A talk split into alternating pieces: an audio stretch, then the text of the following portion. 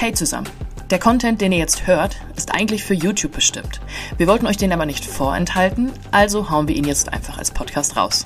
Viel Spaß beim Hören. In zehn Jahren von Immobilien leben können, also finanziell frei werden in zehn Jahren. Was müsste man dafür tun? Wir haben ein Gedankenexperiment gemacht. Welche Schritte müsste man die nächsten zehn Jahre gehen, damit das dann in zehn Jahren der Fall ist? Los geht's. Der Immokation Podcast. Lerne Immobilien.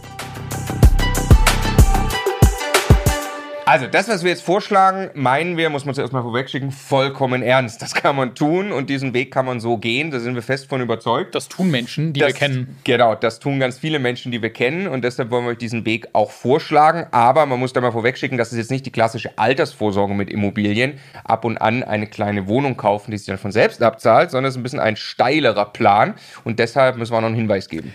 Ja, das ist im Prinzip einfach Unternehmertum, ja, sowohl in der Größenordnung von finanziellem Einsatz als auch von Risiken, die ihr dabei eingehen müsst und Risikobereitschaft, die ihr mitbringen müsst, als auch vom Zeiteinsatz her. Also bitte versteht das als Unternehmertum im Immobilienbereich, mit dem man etwas ganz Tolles aufbauen kann, aber nicht klassisch, ich fange mir an, irgendwie eine Altersvorsorge so aufzubauen. Genau, und es gibt auch natürlich ganz, ganz viele Wege nach Rom, wie man finanziell frei grundsätzlich werden kann und auch viele Wege nach Rom, wie man mit Immobilien finanziell frei werden werden kann. Wir haben, wie gesagt, ein Gedankenexperiment gemacht. So würden Stefan und ich das angehen, wenn wir jetzt auf der grünen Wiese anfangen würden. Und äh, wir wollen euch das in vier Kapiteln oder vier Schritten jetzt mal erklären. Erstes Kapitel, die Challenge. Also das ist natürlich eine ziemlich große Herausforderung. Wir kommen gleich auch noch ganz speziell zum Eigenkapitalproblem. Jetzt aber erstmal grundsätzlich, Stefan, welche Herausforderungen hat man, wenn man zehn Jahren von Immobilien leben möchte. Na, es ist, es ist relativ einfach, mit Immobilien sich etwas aufzubauen, wovon man in 30 Jahren leben kann. In 30 Jahren ist so eine Immobilie mit einer typischen Tilgung abbezahlt. Das heißt, die Rate an die Bank als größter Kostenblock fällt weg und typischerweise bleibt von der Miete so, bleiben drei, drei Viertel ungefähr über, die man dann als freien Cashflow hat. Wenn aber das Geld im Hier und Jetzt, beziehungsweise in nur 10 Jahren zur Verfügung stehen soll, dann spielt die Tilgung noch keine große Rolle. Die Rate an die Bank ist also einfach noch sehr, sehr hoch und es ist viel, viel schwieriger, diesen Cashflow im Hier und Jetzt aufzubauen braucht einfach erstmal 4% quasi auf den Kaufpreis Größenordnung als äh, Rendite, einfach nur um die Rate an die Bank zu finanzieren. Darüber kommen noch ein paar laufende Kosten und so weiter. Äh, und das macht es halt deutlich schwerer, als zu sagen, ich möchte mir eine Altersvorsorge aufzubauen. Genau, und zweiter Teil der Challenge, ganz klar und ganz, ganz wichtig, muss jedem klar sein, du brauchst eine Menge Zeit im Hier und Jetzt, die du auch investieren musst. Also eben ähm, so ein Cashflow aufbauen im Hier und Jetzt kann man nur tun, indem man wirklich Zeit investiert und zwar vor allem in die Akquise. Also es ist sehr, sehr aufwendig, dann immer wieder Projekte zu finden und lukrative Immobilien zu finden, mit denen sowas dann auch möglich ist. Und zum Zweiten in die Entwicklung der Immobilien. Also du kannst so ein Cashflow auch nur aufbauen, wenn du wirklich Zeit in die Immobilie steckst nach dem Kauf nicht die nächsten 10 oder 20 oder 30 Jahre, aber so typischerweise in den ein, zwei Jahren nach dem Kauf ist so eine Projektphase sehr, sehr intensiv. Du hast viel zu tun mit den Mietern, du hast auch viel zu tun mit Handwerkern, musst eine ganze Menge koordinieren und deshalb ist unbedingt auch wichtig, dass jedem klar ist, Teil dieser Herausforderung ist dann auch, dass man wirklich selber Zeit investieren muss, parallel ja zum Job. Und wenn ich das über zehn Jahre aufbauen möchte, werde ich zehn mhm. Jahre lang Zeit investieren. Genau. Kapitel Nummer zwei, der Plan. Also was müssen wir denn jetzt tun? Einer unserer Coaches, der Daniel, äh, der hat das äh, schon vor vielen Jahren mal gesagt, den Satz finde ich super, jedes Jahr ein Mehrfamilienhaus kaufen. So, und so kann man das mal grundsätzlich überschreiben, was wir auch vorschlagen würden, was wir tun würden. Ähm, ein Mehrfamilienhaus kaufen jedes Jahr und sich so ein Portfolio aufbauen mit freiem Cashflow. Und da muss man jetzt zuerst mal sich klar machen eben, wie hoch äh, sind die Renditeanforderungen, beziehungsweise wie viel muss man davon kaufen. Und ähm, wir würden mal sagen, jedes Jahr innerhalb dieser zehn Jahre ein Mehrfamilienhaus pro Jahr für 500.000 Euro. Bedeutet, dass ich in zehn Jahren Mehrfamilienhäuser gekauft habe in Summe für 5 Millionen. Ja, sagt, wir kommen gleich aufs Eigenkapitalproblem. Ähm, und wenn man sich jetzt ganz einfach mal vorstellt, jetzt diese, diese Kaufpreise, darauf die Mietrendite, die nehme ich quasi jeden Monat ein, dann gehen Kosten ab, Bankrate und so weiter. Wenn dann davon ein bis zwei Prozent übrig bleiben, ja, ein Prozent von fünf Millionen sind 50.000 Euro, die wären freier Cashflow. Hätte ich also bei 100 Prozent Finanzierung, hätte ich eine Mietrendite von 5, 6, 7 Prozent und davon bleibt ein Prozent übrig als freier Cashflow, hätte ich 50.000 Euro Bruttojahresgehalt. Ja, davon kann man sicherlich schon leben. Der eine oder andere muss sagen, ich hätte aber gern eher 100 oder 150.000 Euro Jahresgehalt. Dann entsprechend müssen es zwei oder 3% sein freier Cashflow, die zusätzlich nach Bankrate und Kosten übrig bleiben. Und das bringt uns also dann zwangsläufig im Prinzip zu welchem Suchprofil? Ja, also wenn ich jetzt ausrechne, was du gerade gesagt hast, ich habe eigentlich finanziere den Kaufpreis, weil das EK-Problem ist auch so schon groß genug, ja, wahrscheinlich in etwa zu 100 Prozent. Ähm, das heißt, äh, wenn ich eine 4 Prozent Annuität äh, bei dem Darlehen rechne mit heutigen Zinsen, heutiger Tilgung, brauche ich 4 Prozent äh, Rendite erstmal schon mal einfach nur für die, äh, für die Rate an die Bank. Dann brauche ich Größenordnung äh, eineinhalb Prozent für, für Kosten. Das hängt immer auch ein bisschen davon ab, auf welchem Kaufpreisniveau ich unterwegs bin, wie viel Quadratmeter ich wirklich für das Geld kaufe und so weiter, äh, um dann bei einem am Ende wahrscheinlich 7%er Größenordnung 1,5% überbehalten zu können, dann bin ich irgendwo zwischen den 50 und 100.000 Euro. Das muss man jetzt eigentlich voranstellen, weil damit steht schon hundertprozentig fest, dass wir nicht Buy-and-Hold-Immobilien in einer A-Lage irgendwo suchen, weil da werden wir niemals auf solche Renditen kommen. Wir sind sehr wahrscheinlich unterwegs in B-Städten bis C-Städten. Ich würde sagen, in der Tendenz sind es eher C-Städte. Und dort kaufen wir auch nicht vom Markt weg Immobilien, die äh, quasi fertig saniert und äh, vermietet sind und so eine Rendite haben, sondern was wir suchen, sind wahrscheinlich Häuser, die in einem schlechten Zustand sind, in denen vielleicht auch die Mietsituation schwierig ist, die zu niedrig vermietet sind, schwierige Verhältnisse, was auch immer, die also aktuell wahrscheinlich eine deutlich schlechtere Rendite haben, aber in einer guten Lage stehen, weil das ist das, was wir dauerhaft nicht verändern können. Und diese Objekte müssen wir dann mit viel Arbeit, Energie und auch Verständnis äh, nach und nach entwickeln, hin in Richtung dieser Rendite, die wir eben brauchen, um dann wirklich ein bis zwei Prozent überzubehalten also das ist unser Vorschlag, ja, wir würden in Lagen gehen, die an sich solide sind, aber C-Lagen, das bedeutet, da gibt es vielleicht Leerstand, vielleicht Bevölkerungsschwund. Stefan meint dann, die Mikrolage muss ja. dann speziell sehr gut sein. Ne? Wir nur äh, als Exkurs, es gibt wie gesagt zig Wege nach Rom. Es gibt viele auch, auch bei uns im Coaching-Team, die sagen, hey, nee, nee, du gehst nur in die A-Lage, du machst in der A-Lage tolle Projekte, realisierst einfach viele Gewinne, kriegst viel Geld auf dein Konto und dann kannst du dir so natürlich hinten raus auch anders die finanzielle Freiheit organisieren und ab und zu mal einfach ein paar Objekte unbeliehen in der A-Lage A-Lage kaufen. Ne? Ähm, aber wir würden es eben so machen, wir würden kontinuierlich den Cashflow in der C-Lage aufbauen. Ähm, und dann, äh, hat Stefan auch schon angedeutet, ist ganz wichtig nochmal zu verstehen, die, weil äh, ich bin sicher, der ein oder andere von euch sagt, ja, Moment mal, 7%, die gibt es ja überhaupt gar nicht mehr.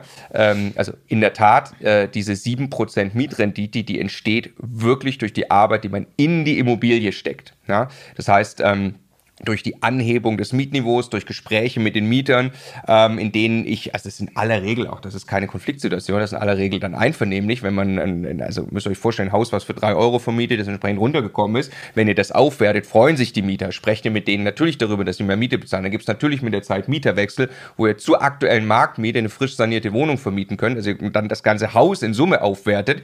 Und dann bringt ihr das quasi im Prinzip so richtig in den neuen Zielmarkt, in ein neues Mieterklientel teilweise auch, wo dann wirklich die eigentliche Aufwertung entsteht. Und so bringt man Immobilien, die vielleicht beim Kauf sogar drei oder vier Prozent sind, dahin, dass sie äh, dann am Ende sieben Prozent oder auch mehr sind. Ne? Und das klappt bei dem einen Haus mal besser, bei dem anderen, also teilweise überraschend viel besser übrigens, können wir aus eigener Erfahrung sagen. Teilweise logischerweise klappt das auch schlechter. Und logischerweise braucht ihr auch Geld am Ende für die Sanierung. Müsst auch schauen, dass ihr das Geld dafür zusammenbekommt. Und das bringt uns dann entsprechend zu Kapitel Nummer drei, das Eigenkapitalproblem. Ja, also auch das wird vermutlich der eine oder andere Zuschauer oder Zuhörer jetzt sagen, im Moment mal, äh, wie soll ich das denn alles finanziert bekommen? Ähm, äh, auch das, also da können wir die Karten auf den Tisch legen. Ne? Also ihr wollt in zehn Jahren finanziell frei sein von Immobilien. Äh, wenn ihr das machen wollt, ihr wollt einen Bestand von fünf Millionen aufwärts aufbauen innerhalb dieser zehn Jahre. Logischerweise braucht ihr Eigenkapital, logischerweise müsst ihr Geld verdienen. Also lass uns mal eine, eine Rechnung aufmachen, was überhaupt an Eigenkapital nötig ist. Äh, Marco hat vorhin gesagt, äh, in unserem Beispiel kaufen wir einmal pro Jahr ein Mehrfamilienhaus für 500.000 Euro. Wir werden alleine für den Kauf regelmäßig Größenordnung 10 Prozent, manchmal ein bisschen mehr, äh, je nachdem, ob Makler drin ist, welches Bundesland mit Grunderwerbsteuer, manchmal ein bisschen weniger, ähm, an Nebenkosten zu bezahlen haben. Wenn wir jetzt einfach sagen, das sind 50.000 Euro pauschal mal für Nebenkosten, die wir brauchen, sind das 50.000 10.000 Euro, die wir jedes Jahr an Eigenkapital brauchen, um ein Mehrfamilienhaus zu kaufen. Neben dem Geld, was wir rein für die Nebenkosten brauchen, ist auch noch Geld für die Sanierung nötig. Und wenn wir Immobilien kaufen, die am Anfang eine, eine niedrige Mieteinnahme haben, weil die erst entwickelt werden muss, kann das auch heißen, dass wir vorübergehend noch negativen Cashflow haben. Also dass dieses Haus am Anfang tatsächlich auch noch ein bisschen Geld äh, rauszieht, statt dass es uns irgendwo schon Einkünfte beschert.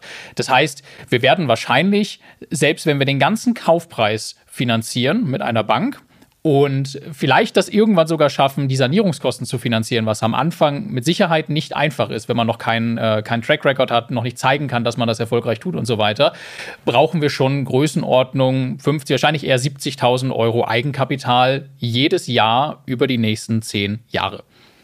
Genau, und da beißt also die Maus keinen Faden ab. Dieses Geld brauchen wir. Und da können wir nur sagen, da gibt es mehrere Stufen, die man zünden kann. Das erste Mal ist einfach konsequent sparen. Äh, was, was klar ist, ne? also ich gehe mal davon aus, jeder, der sagt, der möchte das jetzt erreichen, der hat vielleicht ein bisschen höheres Grundgehalt schon, weil er sagt, ich kann da ein bisschen was in die Waagschale werfen. Wir haben das auch hinter uns. Wir haben einfach mal ein Jahr lang konsequent unsere Ausgaben so niedrig gefahren, wie es geht. Ja, wir waren ein Jahr lang nicht essen, haben nichts gemacht. Es ist unglaublich, wie viel Geld man schon auf die Seite bekommen kann, ja. wenn man es mal wirklich, wenn man wirklich sagt, das ist jetzt mein, mein eigenes Seed-Invest und das mache ich jetzt mal ein, zwei Jahre, bis dann quasi auch ich mehr von der Bank bekomme mhm. ähm, für die ersten Projekte. Da kann man schon einiges zusammenbekommen. Dann eben, äh, genau, zweite Stufe, die man zündet, muss man dann natürlich über 100% Finanzierung oder mehr sprechen. Zweites, drittes, viertes Projekt kann man das machen. Hier ganz wichtig, der Disclaimer, Stefan, hast du Anfang gesagt, das ist echtes Unternehmertum mit echten Risiken. Ihr legt hier echt ein bisschen Chips auf den Tisch, ja.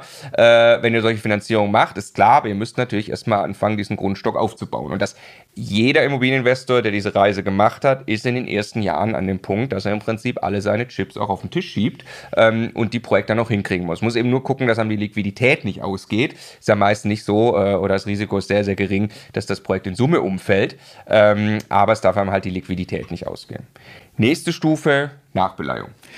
Ja, wenn ich ein Haus kaufe, das in einem schlechten Zustand ist, das äh, schlecht vermietet ist und äh, ich einen guten Einkauf mache und so ein Haus dann entwickle, dann äh, steigere ich den Wert in aller Regel weit überproportional gegenüber dem, was ich an Geld äh, reinstecke. Also ich kaufe ein Haus für 500.000 Euro, ich investiere vielleicht 100.000 Euro äh, in die Renovierung, Sanierung der Wohnung, vielleicht äh, muss ich auch noch ähm, äh, ein bisschen negativ Cashflow in Kauf nehmen, bis ich die Mietverhältnisse sortiert habe und so weiter.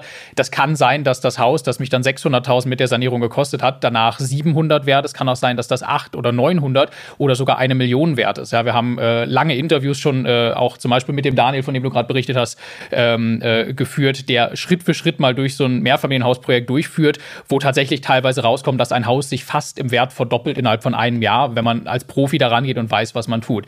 Da entstehen natürlich in der Vermögensbilanz große große Werte, weil auf einmal äh, ein anderer Marktwert, ein viel höherer Marktwert den Schulden gegenübersteht. Und dieses Potenzial, das kann man äh, dann mit Banken tatsächlich auch wieder nutzen. Also ich kann dann zum Beispiel das als freie Sicherheit in ein neues Darlehen mit einbringen, um dort mehr Geld zu bekommen. Oder ich kann auch einfach eine, eine Kapitalbeschaffung machen, wo dann faktisch wirklich Geld mir einfach ausbezahlt wird. So, ne? Also als Eigenheimkäufer würde man vielleicht sagen, eine zusätzliche Hypothek aufnehmen, so in etwa. Ähm, das alles geht und trägt dazu bei, dass wenn ich erfolgreich bin in dem, was ich wirklich in Immobilien tue, dass das nach und nach einfacher wird, dieses Eigenkapitalproblem zu lösen, weil ich einfach äh, mittlerweile große Zahlen bewege und äh, damit auch, auch kleinere prozentuale Margen wirklich schon diese Beträge produzieren. Aber gerade am Anfang ist es hart, weil da muss das Geld halt noch von ganz woanders kommen. Ne? Genau, die See, äh, das, was wir da mit Daniel gemacht haben, eine ganze Serie sogar, kann man mal suchen. Daniel flippt ein Haus und ja. das ist auch genau die Stufe 4, die man zünden kann, wenn man möchte. Manche beginnen auch mit dieser Stufe, sagen, ich handle jetzt einfach Immobilien. Also ich kaufe Immobilien an, werde sie auf den Verkauf, sie realisiere also wirklich das Geld. Und ich glaube, in dem einen Beispiel kann man mit so einem Mehrfamilienhaus dann wirklich eben ein paar hunderttausend Euro verdienen und dann wird das Eigenkapitalproblem natürlich schon sehr viel kleiner. Dass das das erste Projekt natürlich nicht sein kann, ist auch klar. Ja, ich wollte nur sagen, also was, was der Unterschied bei einer Kapitalbeschaffung, da wird eine Bank immer noch konservativ rangehen und ich werde nur einen Teil dessen, was der Marktwert über mhm. den Schulden liegt, werde ich rausholen ähm, oder ich kann nur einen Teil davon als Zusatzsicherheit irgendwo geltend machen. Wenn ich wirklich in den Verkauf gehe, habe ich halt hartes Eigenkapital auf meinem Konto hinterher. Das hat natürlich einen Vorteil. Der Nachteil ist, das Haus ist weg. ja, genau. Es gibt so zwei Typen irgendwie. Manche sagen, ich will einfach die Kohle machen und dann da, da spüre ich, wie ich wachse. Ja. Ähm, und wir beide sind eher so, so, wo es eben auch viele Typen davon gibt, so Buy-and-Hold-Fans. Wir sind halt, wenn der Immobilienbestand wächst. Was man halt, hat, das hat man. Das ist halt der Sachwert und Inflation, das ist halt da. Ne? Also da muss jeder seinen Weg finden. Und jetzt kommt ein ganz spannender Effekt in Kapitel 4. Kapitel Nummer 4 heißt deshalb der Hockeystick-Effekt. Und der, der, fällt jetzt wirklich ein bisschen schwer zu erklären, aber wir versprechen euch, er ist halb da. esoterisch. Ja, es ist wirklich halb esoterisch, was uns irgendwie nicht so, weil man kann es nicht 100% präzise erklären, ähm, woran das alles genau liegt, aber irgendwie ist dann doch wieder logisch. Also, wenn ihr jetzt euch vorstellt, diese zehn Jahre für unser Gedankenexperiment hier, jedes Jahr ein Mehrfamilienhaus, dann wird das eben nicht so laufen, sondern das erste Jahr wird sehr viel schwerer. Ihr werdet dort auch nicht so viel Eigenkapital haben. Ihr werdet dort vielleicht die erste ein, zwei, drei Wohnungen machen. Vielleicht entwickelt wir ein bisschen was in der Wohnung dann und steigert den Wert der Wohnung. Und so geht das quasi über die Jahre dann eigentlich hinten raus wie ein Hockeystick hoch, wo ihr dann wahrscheinlich im letzten Jahr kauft ihr dann plötzlich drei Mehrfamilienhäuser und äh, die fliegen einfach so rein. Ihr hättet noch zwei weitere kaufen können, die ihr dann abgelehnt habt, weil der Dealflow so gut ist und die Finanzierung ist noch ein Gespräch am Telefon mit eurem Banker und dann könnt ihr das nächste Projekt machen, weil ihr euch kennt, weil ihr schon ein paar erfolgreich gemacht habt. Ja, und deshalb gibt es da so einen Hockeystick. Wie, wie würdest du ihn beschreiben, Stefan? Ja, ich glaube, dass der entscheidende Punkt ist, dass ich, dass ich am Anfang ja äh, die allerschlechtesten Voraussetzungen habe, oder? Ich habe ich hab kein Netzwerk, ich habe keinen Track Record der Bank gegenüber und ich habe wenig Eigenkapital. Und es ist ja total logisch, egal was im Leben ich anfange, wenn ich wirklich zehn Jahre intensiv mich mit irgendeinem Thema beschäftige, dann werde ich immer und immer besser und alles wird immer, immer einfacher. Ja, das ist im, im, im Job so, wenn man dann irgendwie in Richtung Karriere oder sowas denkt. Es ist ja genau dasselbe, wenn ich irgendwie mich äh, mit Aktien beschäftige und Aktieninvestments mache, konsequent am Ball bleibe, dann habe ich auch irgendwann einen immer größeren Berg, der dann prozentual weiter wachsen kann und so äh, und habe einen Zinseszinseffekt und genauso ist es hier, dass halt all das, was ich reinstecke, nach und nach irgendwann ineinander greift. Und es ist, ist tatsächlich also einfach beobachtetes Phänomen. Wir haben uns wahrscheinlich schon mit, mit hunderten äh, erfolgreichen Investoren unterhalten, also die wirklich das komplett durchgespielt haben, was wir hier, was wir hier erklären wo du immer am Anfang ist, ist, es langsam und schwer und du hast eigentlich das Gefühl, in dem Tempo kommt da nicht das raus, was rauskommen muss äh, am Ende. Und äh, zwischen acht und so, zwischen sieben und zehn Jahre später ist es dann jedes Mal erledigt und am Ende tun sie sich eigentlich eher schwer, noch Nein zu sagen zu lohnenswerten Objekten, nach denen sie sich am Anfang die, äh, die Finger geleckt hätten. Ja, und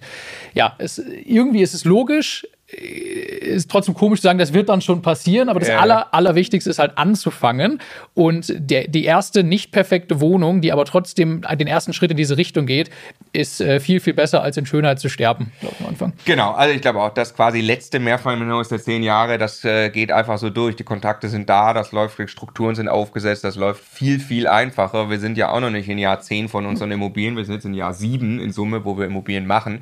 Ähm, äh, die Dinge werden schon äh, sehr, sehr viel einfacher. Ich glaube, es ist klar, dass dieser Plan ein ein echtes Unternehmertum ist. Das hat man, glaube ich, gerade mitbekommen. Ich glaube, das ist auch nochmal ein ganz wesentlicher Unterschied, weil du gerade Aktien sagtest zu Aktien. Man kann hier massiv schneller vorankommen als bei Aktien, weil man tatsächlich reingeht als Unternehmer und äh, ein Wirtschaftsgut Immobilie aktiv aufwertet, dadurch, dass man das Mini-Unternehmen Mehrfamilienhaus in seinem Wert steigert durch seine Maßnahmen. Ne? Und äh, das ist entsprechend Arbeit, aber jetzt stellt euch vor, die Situation äh, in zehn Jahren, ihr seid in dieser Position. Also A, seid ihr sowieso nicht mehr auf euren Job dann angewiesen. Ähm, aber hinten raus ist das ja brutal. Also diese 5 Millionen bezahlen sich ja jetzt weiterhin von selbst ab. Irgendwann sind dann, also in 30 Jahren, werden dann quasi die 5 Millionen getilgt. Jetzt können dann natürlich sagen, gut, da freuen sich dann meine Kinder drüber. Ähm, oder aber zwischendrin entstehen natürlich Freiräume. Also habt ihr mal Immobilien, die noch ein Loan-to-Value haben von 30, 40, 50 Prozent, also den Verschuldungsgrad quasi, äh, dann könnt ihr das natürlich auch wieder umbauen, ummünzen in Cashflow oder weiter wachsen. Also die Optionen, die Freiheit wird einfach riesig im Leben. Das ist eigentlich der zweite Hockeystick. Ne? Also ja. das ist brutal, das im Hier und Jetzt aufzubauen, aber ihr kommt später aus dem Lachen nicht mehr raus, was da in 30 Jahren dann wirklich rauskommt. Ne? Das, ja. Genau, also das ist für jeden, der mehr vorhat, der voll Bock hat, Gas zu geben, so würden es wir machen. Es gibt, wie gesagt, 100 Wege. Der ganz wichtige, ich habe zwischendrin auch schon mal gesagt, liquide bleiben ist der Schlüssel für alles. Also kauft ihr ein Mehrfamilienhaus, da ziehen plötzlich auf einmal fünf Mieter aus. Ihr müsst jetzt sanieren, damit ihr zur Marktmiete vermieten könnt. Ihr habt die Sanierung noch nicht mit der Bank finanziert und das Geld nicht auf dem Konto, dann ist ziemlich blöd. Also immer liquide bleiben, diesem Plan folgen. Man sieht sich in zehn Jahren.